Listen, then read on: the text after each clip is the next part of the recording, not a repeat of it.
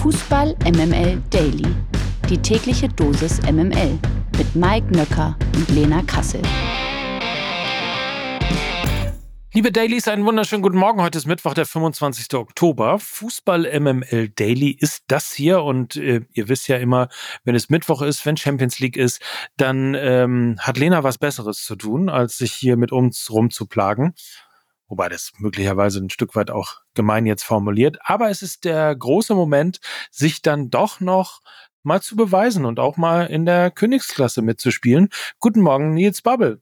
Schönen guten Morgen, Mike Nöcker. Ausgerechnet heute. Man hört es vielleicht ein ganz bisschen. Mir geht's nicht ganz so gut. Ich bin ein bisschen erkältet, aber ich versuche natürlich trotzdem die Lücke ein wenig auszufüllen, die Lena hier hinterlässt, wenn auch nicht ganz hinterlässt, weil sie wird im Verlauf dieser Sendung selbstverständlich noch die ein oder andere Expertenmeinung dalassen. Und man muss das auch mal sagen. Ich meine, dieser jungen Generation, der Nils ja auch angehört, wird immer vorgeworfen, dass sie faul ist, dass sie lieber Work-Life-Balance in irgendeiner Art und Weise in den Vordergrund stellt, dass sie einfach nicht bis zum Limit geht. Und dieser Mann ist trotzdem hier, obwohl er krank ist. Bitte einen Riesenapplaus für Nils Bubble.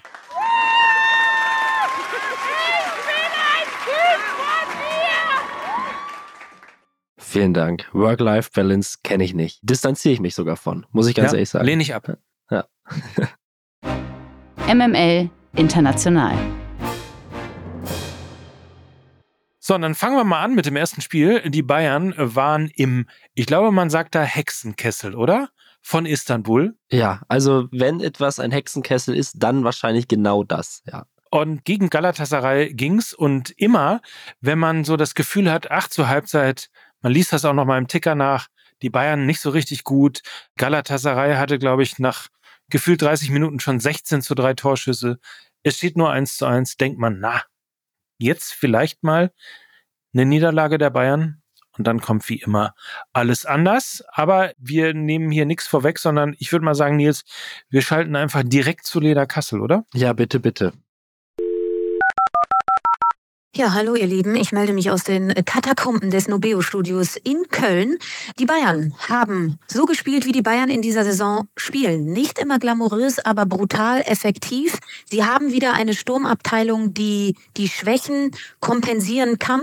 Die Schwächen sind dann eben auch, dass sie 20 Torschüsse gegen Galatasaray Istanbul zugelassen haben. Gegen Gegner, die vielleicht noch ein höheres Level haben als Galatasaray, ähm, könnte das, glaube ich, zum Problem werden. Defensiv waren sie da wirklich sehr, sehr anfällig, aber, und darüber haben wir auch schon das eine oder andere Mal gesprochen, sie haben mit Harry Kane, mit Jamal Musiala, mit Kingsley Coman, mit Leroy Sané Spieler da vorne drin, die aktuell in einer sehr, sehr guten Form sind und allen voran eben mit Harry Kane, ein Stürmer in ihren Reihen, der gerade diesen, diese engen Spiele mit einer Aktion entscheiden kann. Er hatte, glaube ich, bis zu seinem Tor gerade mal vier Ballkontakte im eigenen Strafraum und damit kannst du dann eben auch 20 Torschüsse zulassen, wenn du eben trotzdem vorne deine Tore machst. Also für mich war dieses Spiel gegen Galatasaray Istanbul so wie Bayern selbst in dieser Saison glanzlos, aber brutal erfolgreich. Ja, soweit also die Stimmung aus Istanbul ein wenig analysiert und auch zumindest ein wenig äh, versachlicht von Lena Kassel. Äh, vielen, vielen Dank dafür. Wir hören dich gleich nochmal, Lena. Ein weiteres Spiel hat ja gestern am Abend auch noch stattgefunden und auch da ja, ein Hexenkesselchen, was auf jeden Fall, wie ich finde, die neue Försterei, wie du es ja immer nennst, im Olympiastadion, wenn Union Berlin dort spielt und alles auf einmal blau-rot schimmert, dann ist Champions League in der Hauptstadt. Ja, und was soll man sagen, Mike, ne? Es ist Champions League, aber es ist nicht erfolgreich. Union doing Union things. Es hat wie immer eine Niederlage gegeben, wie immer mit einem Torunterschied. 0 zu 1 gegen die, wie die Abiturienten sagen, SSC Neapel. Ich weiß gar nicht so, man kann Union Berlin eigentlich nicht so richtig was vorwerfen. Ähm, sie sind mit 124 Kilometer acht Kilometer mehr gelaufen als der Gegner. Sie haben wirklich versucht, ins Gegenpressing zu gehen. Sie haben wirklich versucht, das Spiel auch zu bestimmen, hatten natürlich auch Chancen Und wie das dann immer so ist, wenn man das neunte Spiel in Folge versucht, sich gegen eine Niederlage zu wehren, dann passiert nämlich das, der Gegner schießt einmal aufs Tor und erzielt das 1 zu 0 und am Ende ähm, war es zwar wie immer ein stimmungsvoller, nicht ganz so wie beim ersten Heimspiel, aber dennoch ein stimmungsvolles äh, Auftreten und ein stimmungsvoller Abend im Berliner Olympiastadion in der Königsklasse, aber halt eben einer, der wieder mal nicht äh, besonders erfolgreich gewesen ist. Die neunte Niederlage in Folge und ich würde sagen, Union Berlin kann schon mal so langsam auch für die Europacup-freie Zeit im neuen Jahr planen, oder? Ja, das denke ich auf jeden Fall auch. Und das ist extrem schade auf der einen Seite, auf der anderen Seite wahrscheinlich auch für die Entwicklung des gesamten Clubs total gesund, dass genau das jetzt mal passieren wird. Ich sehe die Situation bei Union mittlerweile sogar etwas dramatischer als vielleicht manche andere. Also ich bin total überzeugt von Urs Fischer auch als Coach, aber ich glaube, wenn sie das Spiel in Bremen jetzt am Wochenende verlieren, dann ist das die zehnte Niederlage in Folge ähm, dann wird man auf dieser Trainerposition ebenfalls handeln müssen. Da bin ich mir relativ sicher und ich glaube, so langsam aber sicher muss genau das auch passieren. Auch wenn die Leistung gestern Abend total okay war, das hast du ja gerade angesprochen, man kann das irgendwie gar nicht so richtig begründen. Es ist einfach mehr ein Gefühl. Ich weiß, man soll sich nicht immer davon leiten lassen, aber ähm, ich habe so ein bisschen das Gefühl, dass die Zeit von Urs Fischer langsam aber sicher auch zu Ende geht, genauso wie die Zeit von Union Berlin im Europapokal. Das ist so ein bisschen, also man kann es dann auch zusammenfassen mit äh, dem alten Fußballersatz, hast du Scheiße am Fuß, hast du Scheiße am Fuß. Das ist halt der Unterschied. Eine Mannschaft wie Neapel macht halt aus einer Chance ein Tor und der erste FC Union, der ist dann Zentimeter mit dem Kopfball neben dem Pfosten und äh, knapp drüber und all die Geschichten. So ist Fußball halt am Ende des Tages. Schauen wir mal noch auf die anderen Ergebnisse. Wir haben ja schon gehört, Galatasaray Istanbul, FC Bayern München 1 zu 3. Manchester United, es ist äh, mal wieder die große Show von Harry Maguire gewesen. Was muss der sich alles anhören von den Fans in den Social Media Kanälen und so weiter? Er macht natürlich das 1 zu 0 für United gegen den FC Kopenhagen. Inter Mailand schlägt FC Red Bull Salzburg mit 2 zu 1. Benfica unterliegt Real Sociedad mit 0 zu 1. Lens und Eindhoven trennen sich 1 zu 1. Sevilla unterliegt Arsenal 1 zu 2. Und in der gleichen Gruppe, der Gruppe C, wie eben Union Berlin, dort gewinnt Real Madrid gegen Sporting Braga oder besser gesagt bei Sporting Braga mit 2 zu 1. When you need mealtime inspiration, it's worth shopping Kroger, where you'll find over 30,000 mouthwatering choices that excite your inner foodie. And no matter what tasty choice you make, you'll enjoy our everyday low prices, plus extra ways to save, like digital coupons worth over $600 each week. You can also save up to $1 off per gallon at the pump with fuel points. More savings and more inspiring flavors make shopping Kroger worth it every time. Kroger, fresh for everyone. Fuel restrictions apply. Heute Abend geht es dann direkt weiter in der Königsklasse. Der BVB ist in Newcastle gefordert und für RB Leipzig geht es zu Hause gegen Roter Stern Belgrad. Wir haben es uns natürlich auch hier nicht nehmen lassen, mal Lena nach ihrem Blick auf die beiden Partien zu fragen. Ja, für den BVB ist das Spiel gegen Newcastle United schon so ein bisschen ein kleines Endspiel. Sie stehen aktuell nur bei einem Punkt die beiden Spiele äh, jetzt gegen Newcastle auswärts erst und dann am 7.11. zu Hause werden die Do-or-Die-Spiele. Und man muss sagen, Newcastle United in der Premier League auf Platz 6 und sie haben die beste Offensive der Premier League. Das darf man nicht vergessen. Auch ein alter BVB-Bekannter, Alexander Isak, ähm, ist da relativ torreich unterwegs, steht, glaube ich, schon bei sechs Treffern in der Liga.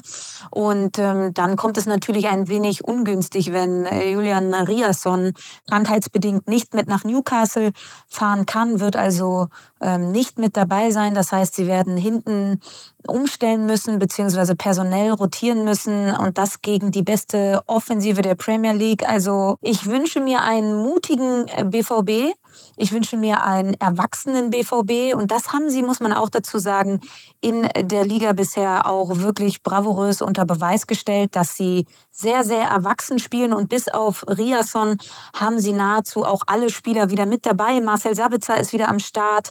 Äh, Gio Reyna hat einen guten Eindruck gemacht nach seiner Einwechslung gegen Bremen. Das heißt, Edin Terzic kann aus dem Vollen schöpfen, kann vor allen Dingen auch noch von der Bank nachlegen. Auch das kann ein Trumpf sein und sie müssen all in gehen.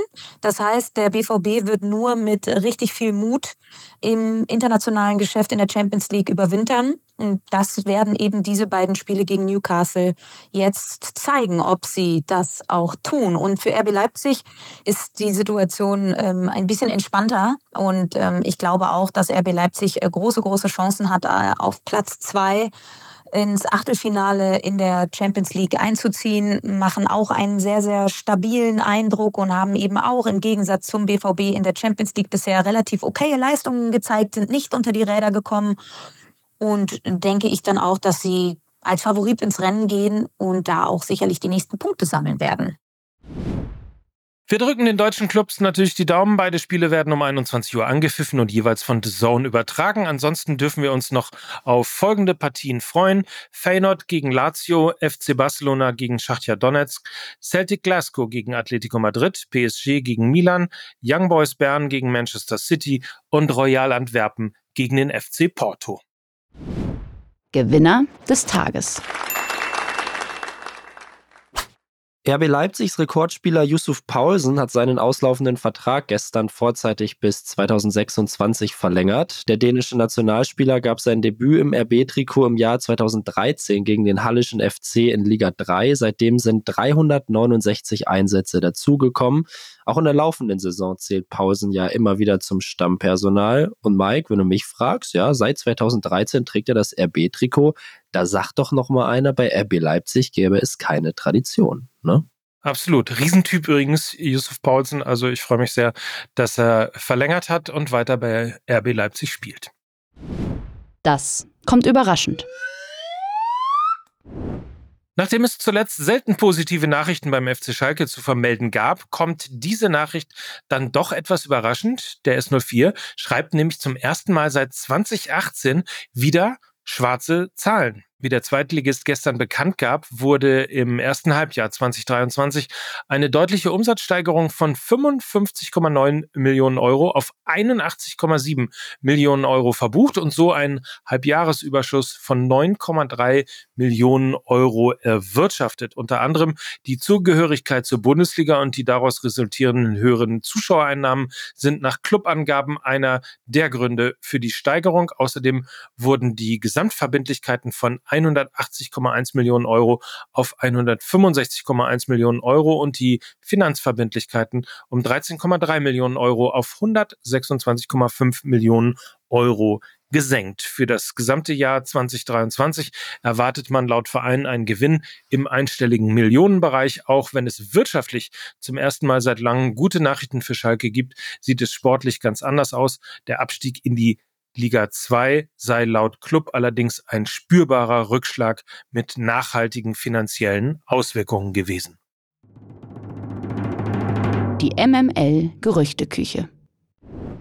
Ja, bleiben wir noch kurz auf Schalke, denn dass der FC Bayern an Schalkes Asanue Draogo interessiert sein soll, ist zwar nicht neu, nun berichtet Sky jedoch, dass die Münchner in näherer Zukunft ein Treffen mit dem Management des 17-jährigen Offensivspielers anpeilen. Demnach möchten die FCB-Verantwortlichen dabei ihre Zukunftsvision für Oe Draogo präsentieren. Sportdirektor Christoph Freund habe die Sache mittlerweile selbst in die Hand genommen. Dem Bericht zufolge würde der Youngster, der bei Schalke noch bis 2027 unter Vertrag steht, zwischen zwischen 9 und 12 Millionen Euro kosten. Zuvor hatte die Sportbild bereits berichtet, Uedra Ogo wäre unter Umständen für die Münchner sogar für lediglich 7 Millionen Euro zu haben. Und das ja, wäre dann wahrscheinlich ein echter Schnapper. Ja, ich finde, das sollten Sie sich aber nochmal überlegen, weil äh, 12 Millionen Euro, wir haben ja gerade das mit den äh, finanziellen Rahmenbedingungen in Gelsenkirchen gehört, ähm, wäre natürlich besser, logischerweise, als 7 Millionen Euro. Ich denke, da sollte man nochmal in die Verträge schauen, was genau da jetzt für Ausstiegsklauseln verankert sind. Äh, korrekt. Falschen Schalke, falschen, kann ich nur sagen. einen echten Schnapper, wo wir das gerade hatten, Mike. Äh, den gibt es jetzt auch im Podcast-Feed bei Fußball MML, weil die neue Folge ist da. Kostenlos, um das mal ganz kurz zu sagen. Ablösefrei sozusagen.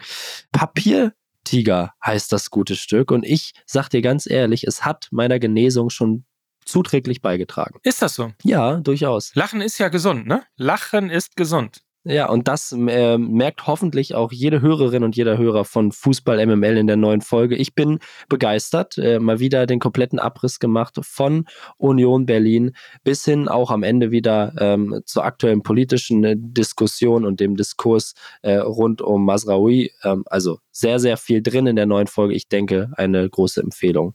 Deswegen auch das Titelchen, der lustige Titel Papiertiger, der gar nicht so lustig gemeint ist, weil er natürlich zusammenhängt mit der Pressemitteilung, die vom FC Bayern ausgegeben wurde rund um Masroi. Aber einfach mal hören, man kann trotzdem ein bisschen was lachen und nimmt, glaube ich, auch irgendwie ansonsten ein bisschen was mit. So ist es, Mike. So, und ich gehe jetzt ins Bett. Ich äh, genau. halte mich heute mal ein bisschen zurück und hoffe, dass Lena am morgigen Tag wieder für alle da ist. Gute Besserung dir. Danke, danke. Gute Besserung euch, falls ihr krank seid und ansonsten genießt einfach den Tag. Die Boomer verabschieden sich oder der Boomer verabschiedet sich. Wollte gerade sagen. Insofern einen schönen Tag. Und das waren für euch heute am Start Mike Nöcker und Nils Babbel für Fußball MML. Tschüss. Ciao. Dieser Podcast wird produziert von Podstars bei OMR.